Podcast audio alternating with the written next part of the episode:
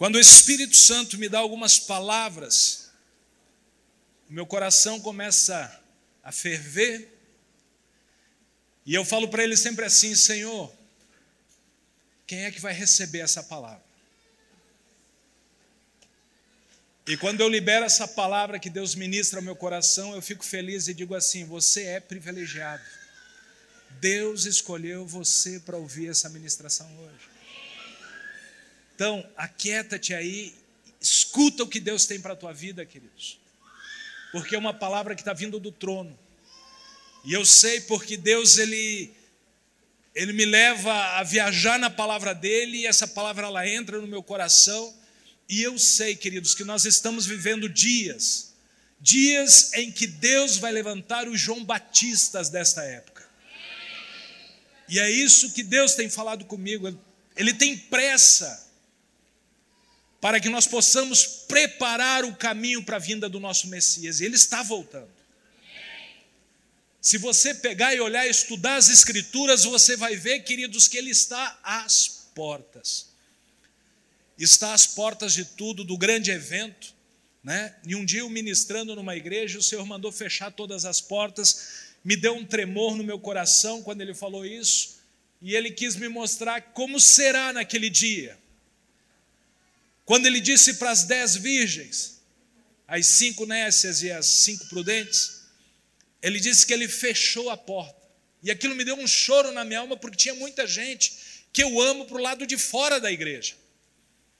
E quando ele fechar a porta, não se abre mais. Foi isso que Deus fez lá na arca. Olha que interessante, quando Deus me ministrou sobre a arca de Noé, quando Noé fez a arca por 120 anos pregando gente, vai chegar o dilúvio, o povo não entendia o que era o dilúvio, e de repente Deus manda Noé entrar dentro da arca. Quando Noé entra dentro da arca, Deus disse que ele vai lá e ele mesmo fechou a porta. Ele disse: Mas por que, Senhor?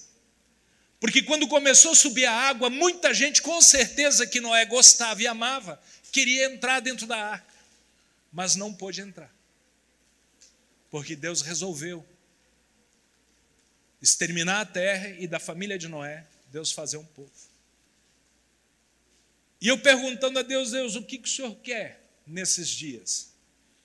E Deus começou a ministrar o meu coração desde o ano passado, que esta geração é a geração de profetas, de homens e mulheres com a mesma unção de João Batista.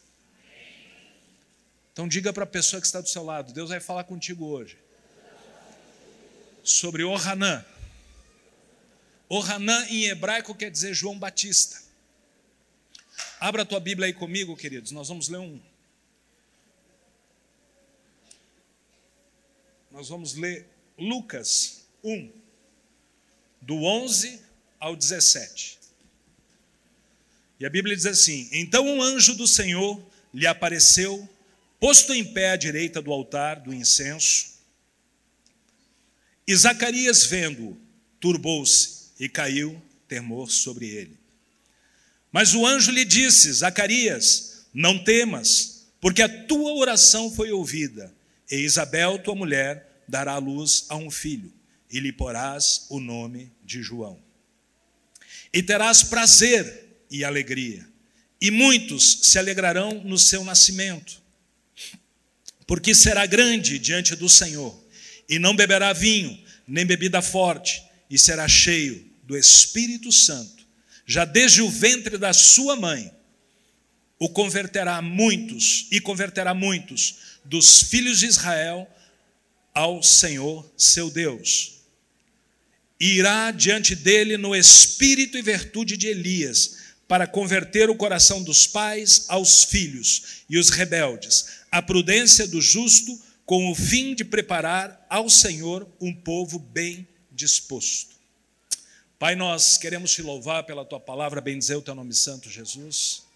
Tira o homem de lado, que seja o mover do teu espírito, que nós possamos, a Deus, nesta noite, Pai, debaixo desta unção profética, Senhor sermos ministrados e sairmos daqui cheios da tua presença, do teu amor e da tua misericórdia, e glória do teu nome santo, Jesus.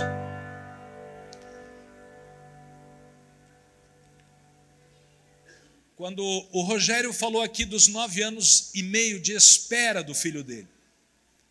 Glória a Deus que foi pouco. João Batista levou 30 anos. Olha que interessante, Deus levou João Batista ficar 30 anos no deserto para ser forjado. Forjado para aquilo a qual Deus tinha chamado ele. E João Batista, com certeza, perdeu a infância dele. Eu viajo demais com a palavra, eu me coloco na condição dele. João Batista, quando criança, né, na minha infância, eu jogava bolinha de gude, brincava de carrinho, ele não teve isso. Ele foi para o deserto para ser preparado por Deus. E aí, quando você busca na Bíblia, os grandes homens de Deus, todos eles foram para o deserto. Cutuca a pessoa que está do seu lado. Você está no deserto? É Deus te preparando. Ele não sabia o momento que ele ia ser chamado, queridos. E ele foi dando continuidade naquela caminhada dele, aprendendo, sendo ministrado, e com certeza, e com certeza, um dos livros que ele mais lia no deserto, que é da Torá, né? Com certeza ele lia muito as profecias de Isaías. Porque ali tinha, sim, palavras ditas por Deus através de Elias falando da vida dele, da vinda dele para a terra. E eu vejo as pessoas, queridos, quando elas chegam na igreja, elas já querem saber o ministério, o chamado, se sou profeta, se sou uh, evangelista, se eu sou pregador, o que eu sou. A pessoa fica preocupada com isso. E muitas vezes ela não se deixa ser moldada por Deus. E olha só que interessante as qualidades de João Batista. Mateus 3,4, a Bíblia diz que ele era abnegado, livre dessas vaidades que o mundo dá hoje. Você é vaidoso aí? Cutuca a pessoa aí, você é vaidoso? A Bíblia diz ali que ele vestia um couro uma roupa de couro, comia gafanhotos, não tinha vaidade com as coisas da época. As pessoas muitas vezes querem ser profeta, querem ser uh, um homem de Deus, e essa é a palavra assim que eu quero hoje finalizar com vocês, queridos, que nós temos que de fato ser reconhecido pelas pessoas como homem de Deus, mulher de Deus. E para sermos reconhecidos, a essência de Jesus tem que exalar de nós, para as pessoas. Não é o que eu falo. Não, eu sou homem de Deus. Não, não, está errado. Jesus disse isso. Mas o que as pessoas veem na sua vida e declara, aí sim isso é verdade na minha e na sua vida, queridos. Então, descansa o teu coração e seja um cristão segundo os princípios. E aqui o primeiro que ele diz aqui que ele, cara, ele não tinha frescura. Ele vivia da forma a qual Deus quis que ele vivesse. E olha que interessante, queridos, a frase que eu sempre digo, né? E eu acho que na minha vida, porque um dia Deus disse para mim, Júlio, eu sou tua herança, então descansa. Não se preocupe com essas coisas que o mundo quer, essas vaidades do mundo. E quando Deus disse isso para mim, Ele deu a mesma frase, dizendo assim: Você não tem tudo o que você quer, mas você tem tudo o que você precisa. Saiba, queridos, que o que você tem é o que você precisa. E se Deus achar por bem melhorar o que você precisa, glória a Deus. E se não melhorar, Deus é o mesmo Deus do mesmo jeito. Ele é o Senhor da nossa vida, Ele é o Deus da nossa casa, é essa convicção que esses grandes homens de Deus sempre tiveram e nos ensina.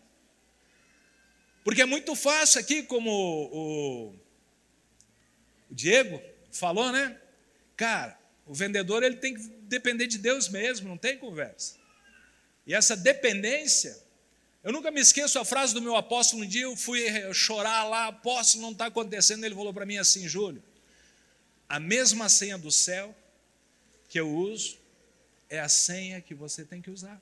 Descubra qual é a senha. E aí eu entendi que nós precisamos de fato o que, queridos? Olha só, o deserto, quando você busca no hebraico mesmo, a palavra deserto, ela está dizendo assim: lugar vazio aonde você vai para ouvir a palavra de Deus. É na luta, na dificuldade que você começa a adestrar o teu ouvido para escutar Deus. Quando está tudo bem, queridos, você vai para onde? Vai para a praia, carro bom, né? lanchonete, comer, lanchar. Mas quando a gente quer ouvir a palavra de Deus é quando nós estamos na aflição, queridos. E isso está lá em Deuteronômio 8. Que o deserto é a escola de Deus. Mas olha só por que, que Deus faz isso. E é aí que eu quero que você entenda, queridos, se Deus te colocou numa condição dessa é porque Ele te ama e quer trabalhar com você. Mas você precisa estar com o ouvido atento para ouvir o que Deus está falando. Eu sempre ensino os nossos discípulos assim: você ora, ora, ora, mas quando Deus vai falar, você levanta e vai embora. Fala, fala, fala. Na hora que Deus quer falar, levanta e vai embora. Nós temos que ter esse tempo hábil para ouvir a Deus. E foi isso que Deus fez com João Batista: 30 anos para adestrar o ouvido dele para ouvir o que Deus tinha para a vida dele. Cutuca a pessoa e diga assim: você está na agenda de Deus.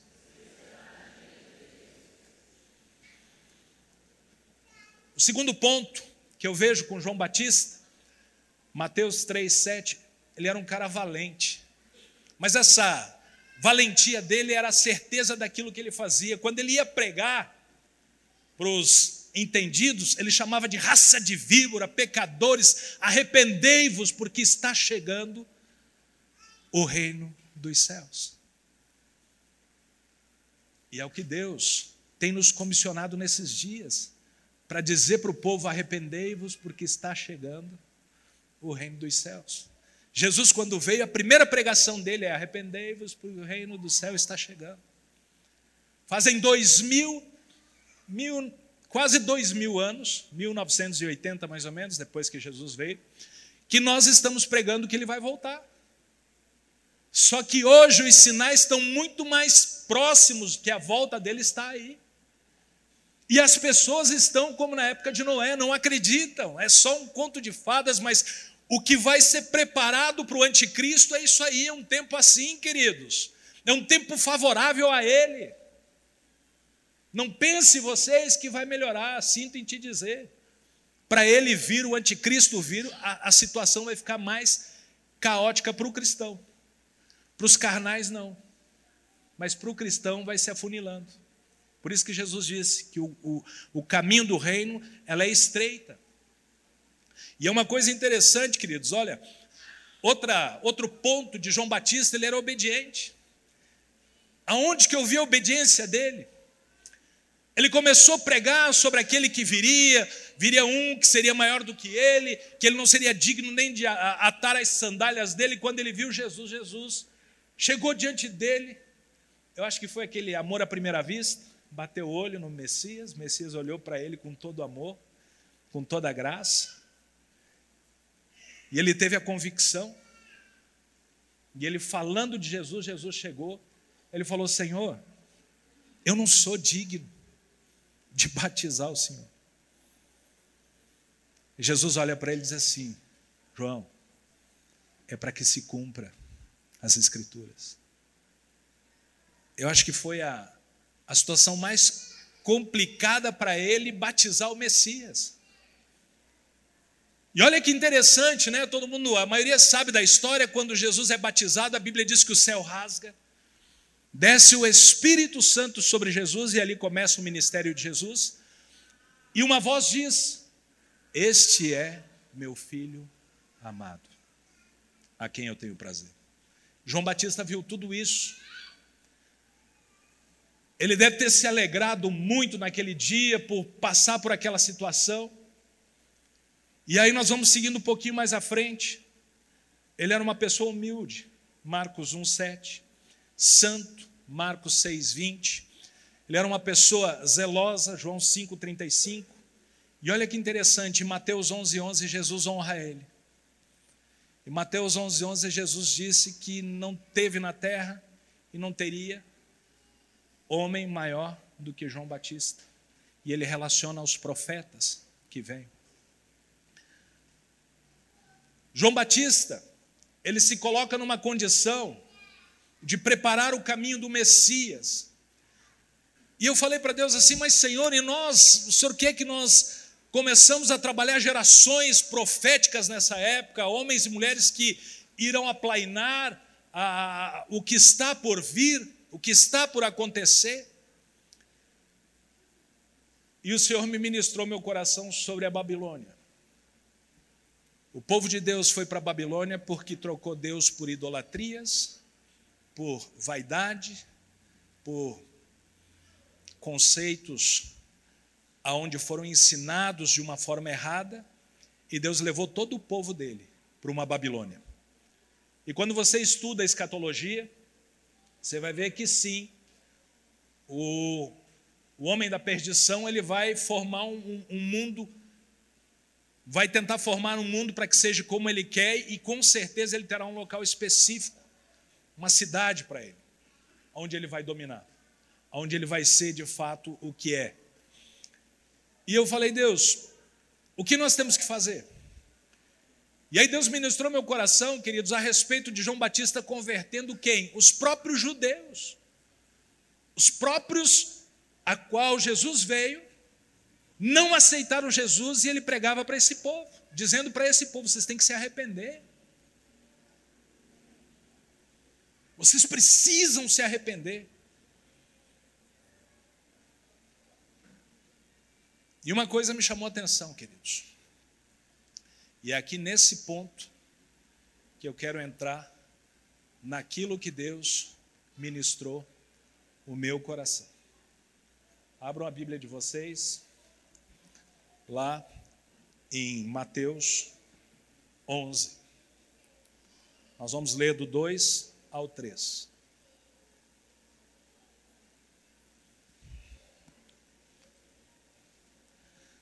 E João, ouvindo no cárcere, falar dos feitos de Cristo, enviou dois dos seus discípulos a dizer-lhe: És tu aquele que havia de vir ou esperamos outro?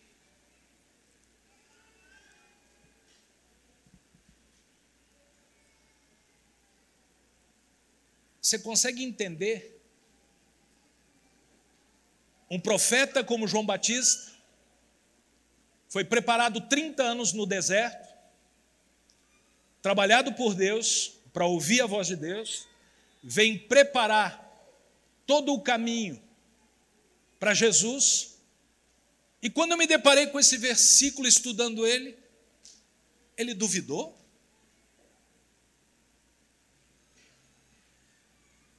Vocês conseguem entender? Um corajoso aí? para falar para mim o porquê que você acha que ele duvidou se Jesus era o Messias ou não? Deus falou para mim assim: ó, o meu povo está aprisionado na mente. Meu povo está com a mente cauterizada. Está enxergando, mas não está compreendendo. Está olhando, mas não está entendendo. Eu quero dizer que hoje Deus vai libertar todo mundo nas prisões da tua mente, querido. E aí? Me explica. Um homem como ele duvidar, viu o céu abrir, Deus falar, o Espírito Santo descer sobre Jesus. E lá no cárcere, duvidou. Mandou perguntar se era é tu, Jesus, de fato é tu, quem eu espero, ou vou ter que esperar outro?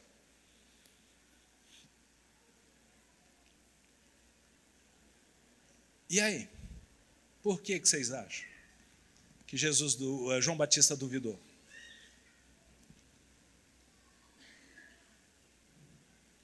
Eu sempre forço meus discípulos a, a, a pensar um pouquinho.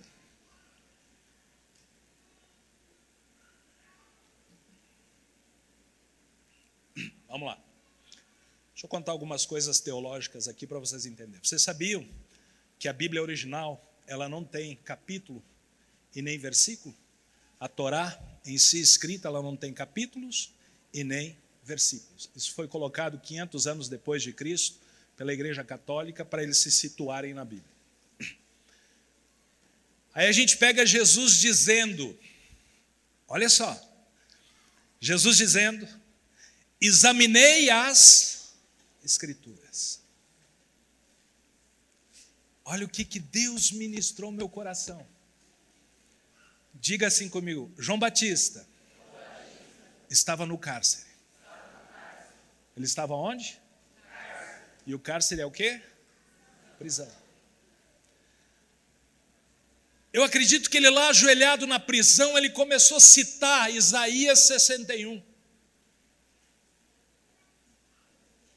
Ele veio para libertar os cativos. E João Batista estava. Ele achou que Jesus iria libertar ele daquele cativeiro. Na mente dele, ele achou que ia sim, eu estou preso aqui, diz Isaías 61 que ele vai libertar os cativos, eu vou sair desse cativeiro. Por quê, queridos? Com certeza, quem já foi preso além do pastor aqui? A pastora. Ô oh, família abençoada, aleluia. A pessoa presa é desesperador dentro dela. E ele sabia qual seria possivelmente o fim dele naquele cárcere. E o Salvador vai libertar os cativos, e eu estou cativo! Né? Eu acho que ele ali estava, pô, Jesus vai me libertar disso aqui. Aí Jesus pega os dois discípulos dele né, e fala para eles lá, em Lucas 7, 22. Vamos lá.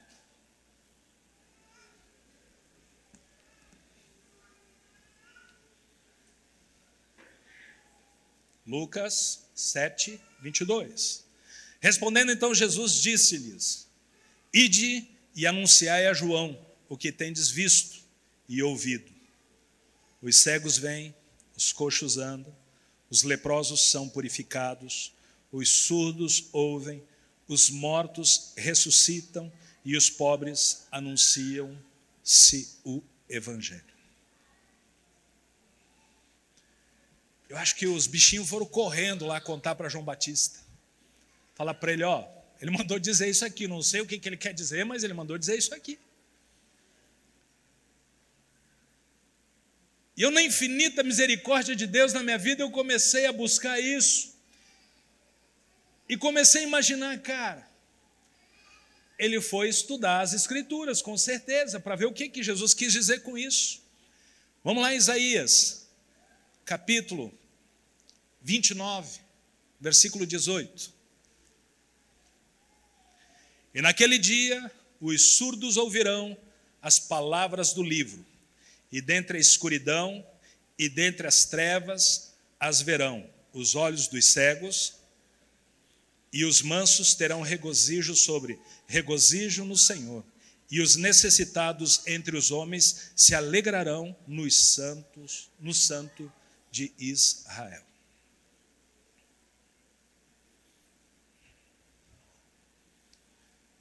Sou bem sincero em dizer para vocês, eu acho que quando ele lembrou desse versículo, acho que ali começou a bater um desespero nele. Porque Jesus quis dizer para ele: existem pessoas em prisão, o cego ele está preso, ele precisa enxergar. O mudo, ele está preso, ele precisa falar. O surdo está preso, ele precisa ouvir. Então, as Escrituras estão se cumprindo.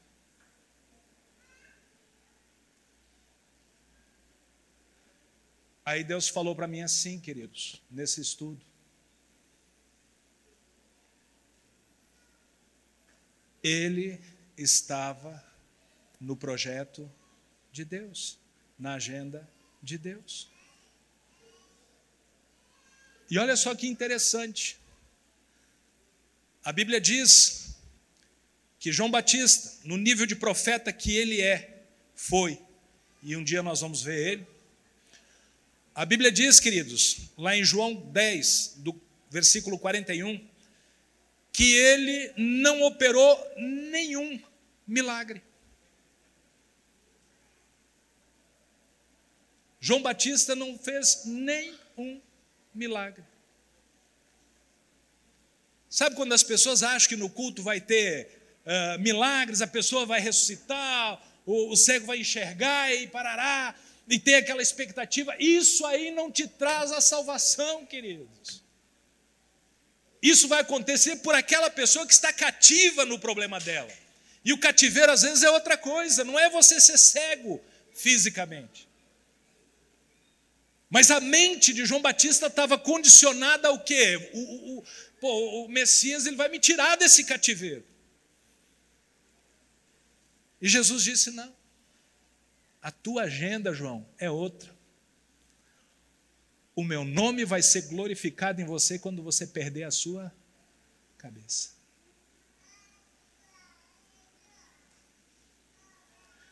Tem alguém querendo ser profeta ainda? Oi? Não, não estou assustando. A pastora está preocupada com vocês. Mas é uma seleção hoje, meu amor. Deus falou comigo que Ele tem escolhido no meio desse povo alguns profetas. Mas Ele precisa saber que todas essas características que eu falei são de profetas. É? Tem que ver se ele está disponível a estar na agenda de Deus.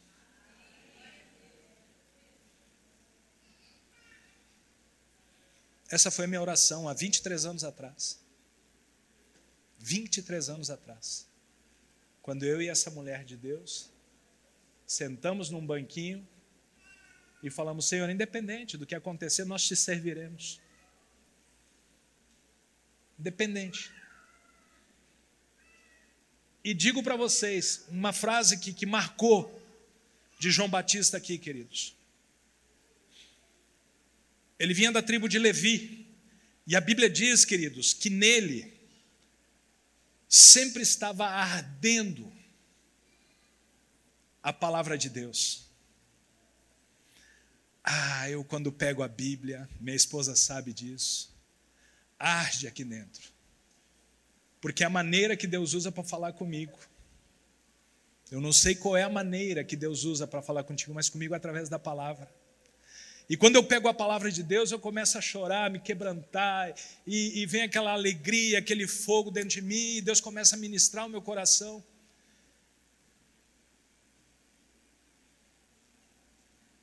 E hoje eu entendo, queridos, o porquê de todo o tratamento de Deus na minha vida.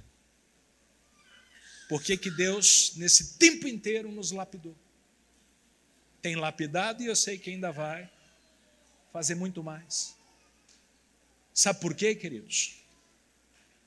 Só tem um jeito de Deus usar um homem e uma mulher, é aprofundando as suas bases. Suas bases têm que estar firmadas, bem alicerçada para que Deus te use. E Deus ele escolhe pessoas específicas para isso.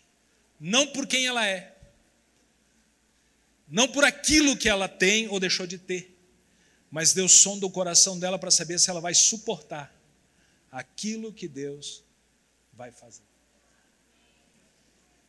E te digo assim, queridos, sem medo de errar, estaríamos dispostos a fazer tudo de novo, por amor ao Senhor, por aquilo que Ele prometeu e o mais importante, estamos na agenda de Deus. Sabe o que Deus falou comigo?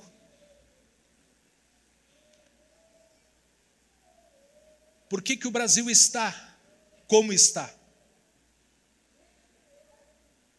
Porque as lideranças, não todas, mas as lideranças cristãs têm se corrompido. Agora se segura aí na cadeira para você não, não pular aí. Deus falou para mim, é o Shaddai. É um aprisco verdadeiro. Pode aplaudir o Senhor.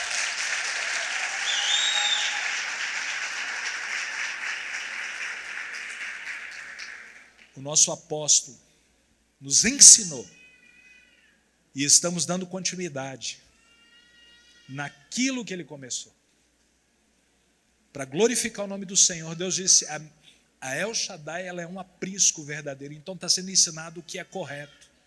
Você está no melhor lugar, queridos. E eu não consigo uh, mensurar. Deus já falou meu coração várias coisas a respeito do que Ele vai fazer conosco na igreja, né, o Shaddai. Mas eu quero dizer assim para vocês, queridos, que Deus ele precisa uh, de homens e mulheres que estejam dispostos a entregar o seu tudo para Deus. Não é entregar só questão de um dízimo, de uma oferta, mas é entregar o seu tudo para se tornar o tudo que Ele quer que você seja. Porque não tem como, queridos,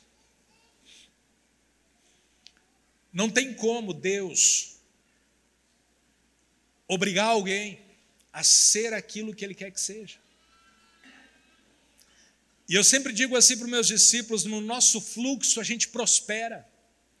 Naquilo que você ama fazer, é aquilo que Deus está te ensinando a ser. E naquilo que você ama fazer, você faz com o coração aberto, tranquilo, sem peso, sem obrigação. E naquilo que você ama fazer, as coisas fluem. Porque é Deus nos conduzindo. O meu filho, eu nunca ensinei um acorde de música para ele. Ele sempre viu eu tocando. Eu nasci na El Shaddai há 23 anos atrás, em cima do altar, desde o primeiro dia. Sempre fui um adorador, um levita, antes de ser um profeta de Deus. Sempre estive no altar. E o meu filho, eu nunca ensinei ele, mas ele sempre me observou. No altar, subindo, adorando. E hoje, ele é um dos levitas lá da Jaci. Toca, Deus ensina a ele. Todo tipo de instrumento que você imaginar ele toca, de corda. Lindo ver Deus fazendo isso na vida dele. O mais novo já está vendo isso e já está praticando. E aí eu perguntei para Deus, mas Deus, como saber se de fato estamos no caminho certo?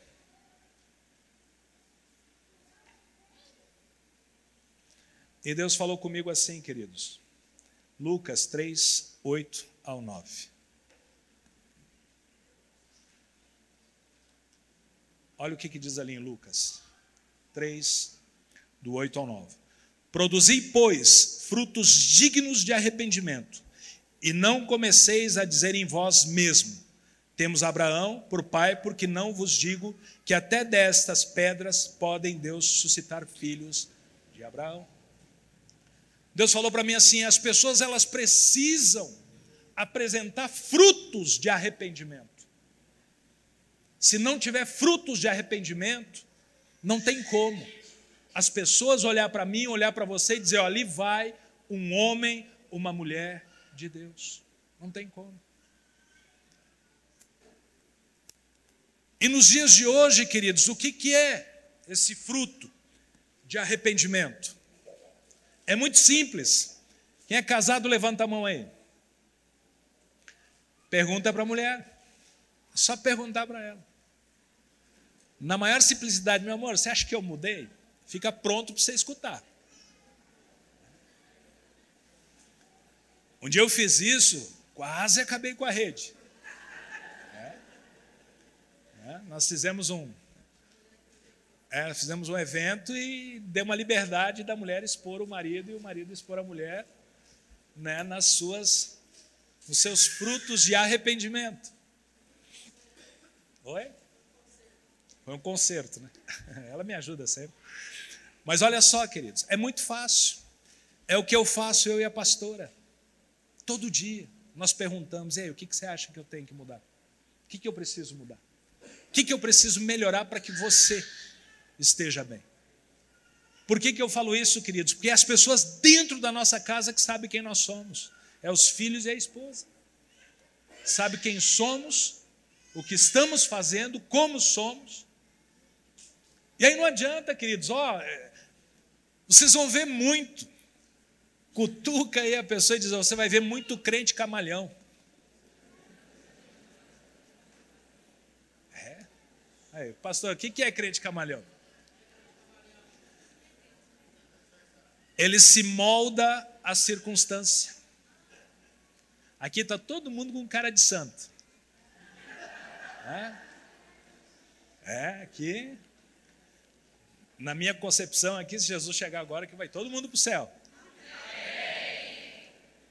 Mas a pessoa sai, aí lá no trabalho, o patrão não é crente.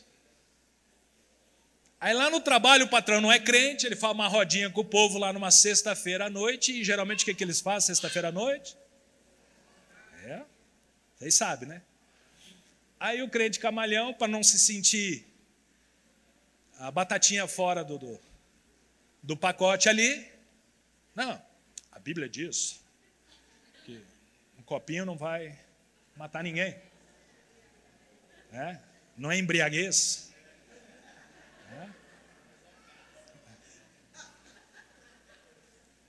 Meu apóstolo contava, meu apóstolo contava a piada do o cristão chegava no barzinho, Pai do Senhor, os caras, Pai do Senhor, aí ele ia embora. Um dia ele, Pai do Senhor, Pai Senhor, ninguém respondeu, o seu João, dá uma, dá uma dose aí. A gente vai ver muito isso, queridos, por quê? As pessoas preferem honrar os homens do que honrar a Deus. Elas preferem, é, porque ali ela está naquele ambiente que ela acha que se ela fizer isso, vai ser constrangedor para ela, vai ser taxado de o chato, o, o. Oi? Não vai ser aceito por aquela tribo. Um dia na empresa que eu trabalhei, a empresa adquiriu uma, um segmento de bebida e eu atendi as grandes contas aqui em Campo Grande. E eles disseram para mim que eu teria que vender bebida alcoólica. E eu e a pastora sempre a gente mexeu com libertação na igreja. E na minha mente na hora veio, cara, como é que eu vou vender martini? Como é que eu vou vender essas bebidas alcoólicas aí? E na hora que eu vou expulsar o cão, o cão fala para mim: ah, você está vendendo bebida lá, rapaz. Eu cheguei no meu gerente e falei: eu não vou vender. Ele, você sabe que se você não vender, nós vamos colocar outro. Eu disse, não tem problema. Não vou abrir mão. Porque eu sei que na hora que eu for fazer uma libertação, como é que eu vou falar? Um Zé Pilintra da vida lá. Né? Sai dele, eu vou sair de você também. Né? Então fica nele. É bem assim. Então, o que, que Deus fez? Eu orei a Deus, falei com o meu apóstolo e orei a Deus. A oração, eu dizia assim para minha esposa, ela tinha umas oração feiticeira, né? Eu disse, eu não vou orar. Aí ela dizia, não, amor, é verdadeira, não é feiticeira. Os provérbios da pastora Rô. E aí eu disse assim, eu falei com o apóstolo, ele disse assim, Júlio, ora para Deus abençoar ele e mandar ele bem para longe de você, mas abençoar ele. Falei, ó. Dobrei o joelho e falei, Jesus dos crentes, dos pentecostais e do Júlio. Aleluia. Dá um emprego para ele bem longe de mim. O cara foi para Cuiabá. Feliz da vida. Fui promovido, fui para Cuiabá. E o Júlio continuou trabalhando e honrando a Deus no emprego. Amém, queridos? Pode aplaudir o Senhor.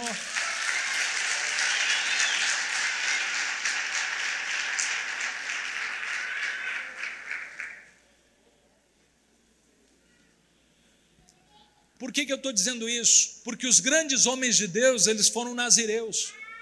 Eles não se deixaram contaminar com as coisas. Agora eu pergunto para vocês: qual a diferença daquela época para a época de hoje? Qual a diferença? Deus é o mesmo, palavra é a mesma. Não, mas nós estamos na época do digitalização. Né? Estamos na, na época da tecnologia.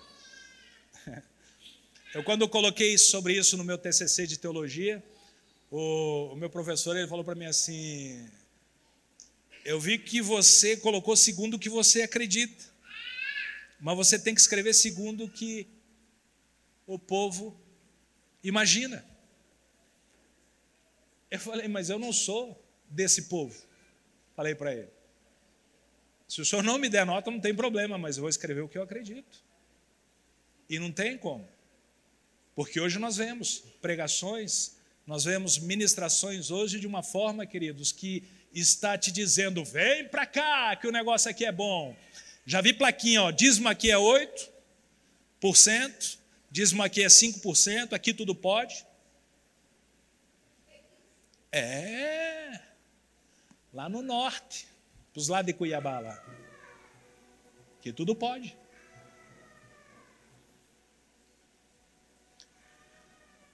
O problema, queridos, é que as pessoas dos dias de hoje não estão acostumadas com os profetas que olha para a pessoa e fala: Você é adúltero, você está pecando. E debaixo desse pecado, debaixo dessa situação, você não vai para o céu. É bíblico isso. Ok, mas e o que, que eu faço? Se arrepende. Cutuca a pessoa que está do seu lado e fala, se arrepende. E como eu sei que o meu arrependimento é genuíno? Que nós acabamos de ler, o fruto começa a aparecer.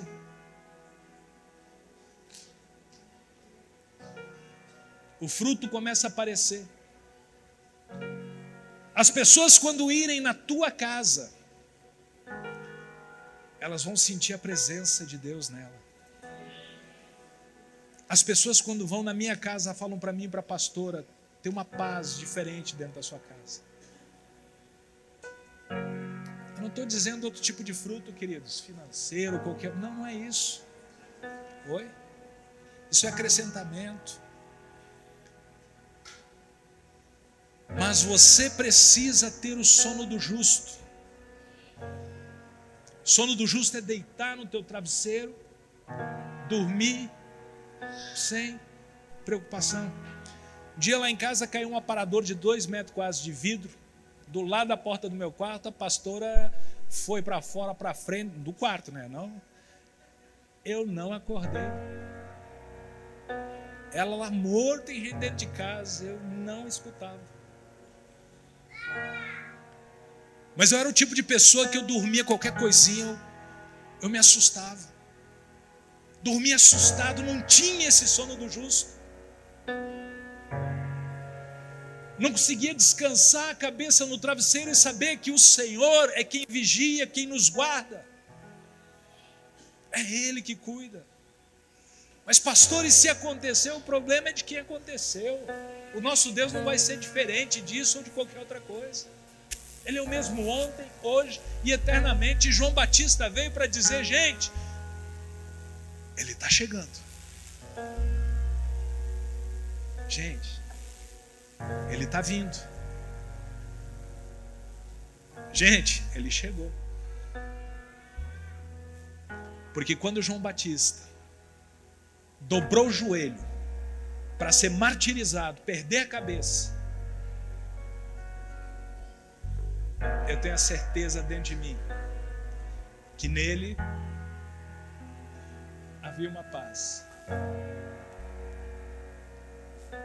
Falei isso ontem para a pastora Dil, né? quando Paulo diz: Combati um bom combate, estou terminando a minha carreira e guardando a minha fé.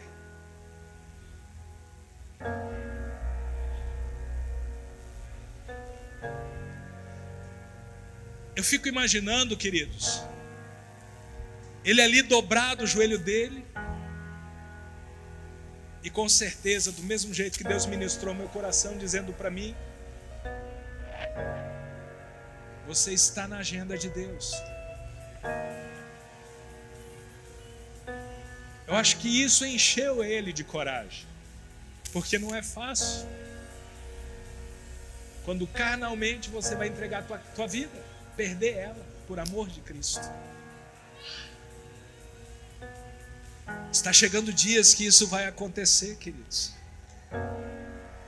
Pessoas vão ter que perder a vida por amor a Cristo. Porque ele disse que o mundo iria odiar ele vai odiar. Assim como já está odiando nós.